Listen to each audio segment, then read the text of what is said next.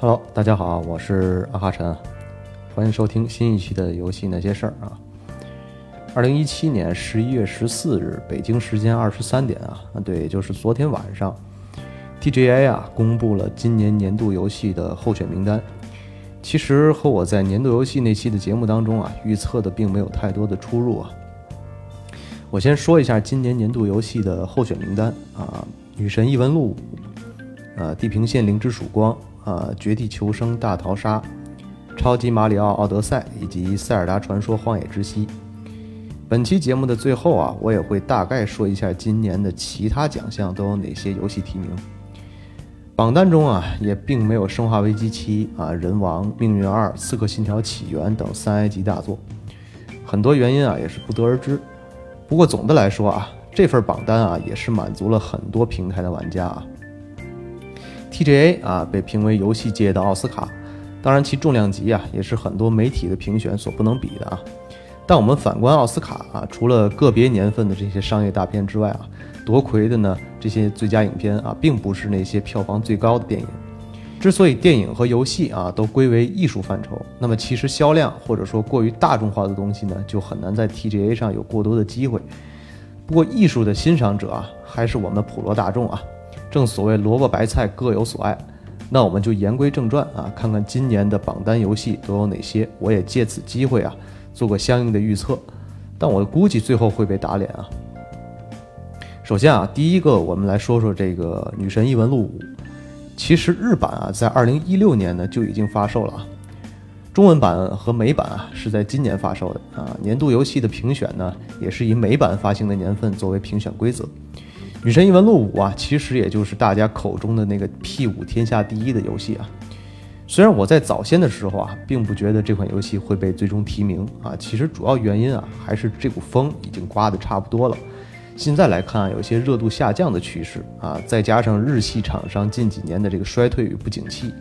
这个日系 RPG 啊，在此时代啊，出现都是一些人设大于一切的这种游戏的状况啊。女神异闻录五呢，应该算是日系 RPG 近几年的典范代表了啊，不管是从 UI 还是人设啊，战斗模式还是游戏半开放世界的这种机制啊，总体来说呢，都算是上乘之作啊。而且前一段时间呢，也是力压这个 DQ 三啊，《勇者斗龙三》成功登顶法米通评选的二十年度这个最佳游戏的评选啊。看上去呢，这些殊荣啊，也都在暗示 P 五今年应该不会空手而归啊。我本身呢，其实是非常喜欢这款游戏的啊。很多以剧情为主的游戏呢，都是一周目游戏啊，再多玩也没有什么新意。但 P 五呢，基本上一个周目啊，总流程在一百个小时不在话下啊。而且可玩性呢与收藏的价值也很高，P 五啊确实在日本乃至亚洲地区得到了非常多的好评，但截止到目前的总销量啊却并不是那么理想，啊可能首先和这个 PS 的 PS 四这个独占有一定的关系啊，销量上呢根本比不了 DQ 十一啊，当然如果是这个 TGA 啊一个以大力宣扬第九艺术的评选大会，呃 P 五呢又有着过多的这个恶魔学啊心理学。啊，各种的以及政治的东西啊，并且在整个剧情呢是偏东方式的这种美学啊，也并不会在这样一个欧美调性的大会上过多的加分啊。欧美地区呢虽然也是好评如潮啊，但欧美人啊也会仅仅认为 P 五最多也就是个一款好游戏啊。从近十年的评选来看啊，基本上除了这个2004年的这个麦登橄榄球啊和2012年的这个行尸走肉之外啊，都是三 A 级大作啊。那么从游戏的整体受众来看呢，P 五的那种小清新啊、文艺，包括包含了这个荣格的心理学以及那这个马赛塔罗的内容呢，就显得过于小众了。所以我先做个预测啊，P 五虽然好，但我感觉今年的年度游戏应该不是 P 五啊，这里不怕打脸啊。然后我们就来说说这个《地平线：零之曙光》啊。首先制作这个游戏的工作室啊，Guerrilla Games 啊，并不是非常出名啊，它是索尼的第一方游戏公司。啊，之前能拿得出手的这个作品呢，也就是这个《杀戮地带：暗影坠落》了。其实《地平线》这个游戏能提名啊，我个人认为啊，就是这个游戏的世界观啊相对比较新颖，画面呢也是 PS 四截止到目前最好的独占作品啊。除此之外啊，和其他的一些沙盒游戏呢就没有太多的区别了。缺点呢也是比较明显的啊，这个战斗系统呢过于简单啊，呃部分的剧情呢稍显敷衍。而且这个人物的面部捕捉啊，除了主角之外呢是比较僵硬的，哎，就俗称的这个面瘫脸啊。但缺点呢也就仅限于此啊。其实我在之前和很多小伙伴都有过讨论啊，除了我刚说的这种末世题材的世界观啊，机械动物的怪物设定之外啊，应该和这个《刺客信条：起源》等一系列沙盒游戏啊没有太多的差异。这款游戏啊，看上去很像是巫师三啊，不过这个年度游戏啊已经有一个巫师三了啊。也就不需要再另外出一个地平线了，这种类型过于类似啊，所以我个人觉得啊，应该得奖的概率也不高啊。不过谁说的准呢？啊，要说地平线啊能夺冠的最大资本，我个人认为啊，就是废土世界的机械感了吧。我们最后再说吃鸡啊，先来说说个人认为最大可能夺冠的两款任天堂出品的游戏，就是《塞尔达传说：荒野之息》和《马里奥奥德赛》。在奥德赛发售之前啊，我个人还觉得啊，这个《命运二：起源》啊这两个游戏都有机会。但奥德赛一出啊，我就立马觉得今年的冠军呢，应该就是任天堂的内战了。啊，先不说这个奥德赛这个游戏怎么样啊，我先感叹一下制作人啊，这个这个小泉欢晃的这个脑洞啊，这个游戏真的是让人一又一次感觉啊，我是在玩一个游戏啊，在玩一个我们童年第一次接触的那种游戏。有的小伙伴就说啊，这个游戏好玩疯了啊。为他买个主机啊，根本不亏等等啊。然后我们再来看看这个 IGN 等多家游戏媒体啊，纷纷给出的满分。我个人感觉啊，马里奥奥德赛的机会呢，啊，其实要比塞尔达传说荒野之息的机会要大一点。赢呢，其实就应该赢在这款游戏啊离评选发售日比较近。啊，这款这两款神作啊，大家都在讨论啊。那么谁，我觉得谁最近比较火啊，谁就占便宜。啊，其实年度游戏这么多年的评选啊，这个日系游戏啊一个都没有，啊都是 R 星或者是毕设圈走了，好像都是在这个欧美游戏当中去玩啊。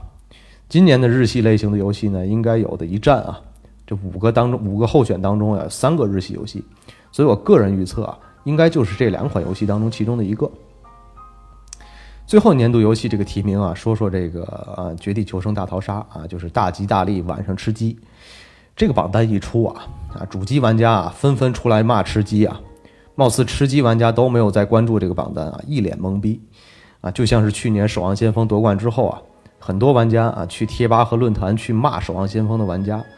这个守望屁股的玩家啊也一脸懵逼啊，根本不知道发生了什么。好吧，我们大家都冷静一下啊。首先，我个人认为啊，TGA 为什么要把这样一款大逃杀类型的网络游戏放在榜单之中啊？其实就一个字火嘛。其次呢，一个画面贴图啊，像十年前的游戏能进入评选的原因，其实就是激烈和刺激。第三呢，很多玩家说这个游戏啊，就是一群主播给炒热的啊，游戏呢并没有这么优秀。我觉得这句话啊，可能过于片面啊。主机游戏呢也有主播在做啊，也并没有达到火爆的场面啊。其根本原因啊，这个游戏其实就反映的是一种和人竞争的感觉啊，也是挖掘人性的一种很好的体验啊。虽然吃鸡很火。但我总感觉啊，和 TGA 的调性呢有点不太搭啊。啊，之所以放在榜单，就像是艺术一样啊，有大众审美觉得好的艺术啊，有少数人追求的艺术。就像奥斯卡当中啊，变形金刚啊，就是这种大家都喜欢的作品，这种商业片儿啊，放到这个奥斯卡的这个最佳影片的评选当中，大家会觉得这这个东西可能会差一些。这个提名其实我觉得 TGA 的这个提名啊很 OK 啊。但夺冠，我觉得这个 TGA 应该不会颁给吃鸡啊。就像我们东方人一样啊，喜欢缺憾美。我个人觉得啊，艺术呢就该没市场啊，太有市场的东西呢，啊就不要名利双收了啊。下面我说几个其他奖项的内容啊。呃，最佳故事叙事啊，这个奖项就是这些呃候选名单有这个《地狱之刃》啊，叫这个《地平线：零之曙光》啊，《尼尔：机械纪元》。艾迪芬奇的记忆，还有《重返德军总部二：新巨像》。最佳运营中的游戏呢，有这个《命运二》啊，这个 GTA Online，还有呃《守望先锋》啊，《绝地求生大逃杀》、《彩虹六号围攻》啊，《星际战甲》。其实我觉得在这一份榜单当中啊，呃，吃鸡的机会是比较大的啊。独立游戏啊，包括这个《茶杯头》啊，《地狱之刃》啊，《林中之夜》、《柴堆》和艾迪芬奇的记忆是作为候选名单的。最佳手游呢，包括了这个啊，《火焰纹章英雄》啊，《隐藏的人》啊，《纪念碑谷二》《老人之旅》，还有《超级马里奥跑酷》。呃，最佳 VR 和 AR 游戏的这个候选有这个遥遥远星际，哎，就那个 Far Point 啊，还有孤生啊，生化危机七啊，星际迷航，呃，剑桥成员啊，还有一个呃 Super Hot VR 啊。最佳动作游戏呢，包含了这个茶杯头啊，命运二，人王，掠食，还有重返德军总部二，新巨像。最佳动作冒险游戏啊，有这个刺客信条起源啊，地平线零之曙光，超级马里奥奥德赛。塞尔达传说：荒野之息，还有神秘海域：失落的遗产。最佳 RPG 游戏呢，有这个《神界原罪二》啊，啊，《最终幻想十五》、《尼尔：机械纪元》、《女神异闻录五》，还有《南方公园：完整破碎》。具体的榜单啊，我会在节目里贴出来啊，大家自己去看就可以了。如果大家想投票也是可以的，可以去网上去找找投票通道。不过貌似啊，需要科学上网啊，还有需要注册这个 Facebook。今年啊，还第一次新增了一个奖项呢，就是中国粉丝游戏奖啊，由腾讯投票，包含了五款游戏啊，一个是王者荣耀，啊，艾希啊，不可思议迷宫，剑网三重置版，还有纪念碑谷二。很多发声中啊，呃，神界原罪二的呼声是很高的，但最终没有能入选入围这个候选啊，也是非常可惜。其实还是那句话，TGA 呢只是 TGA 啊，并不能代表所有的玩家。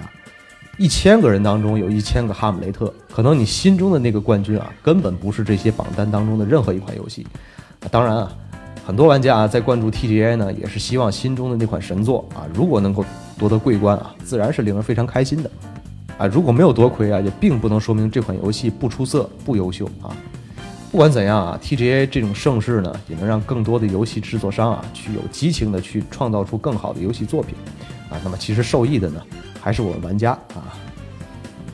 ！TGA 的实况啊，将在北京时间二零一七年十二月八日上午九点三十分开始啊。今年也是第一次中文同声传译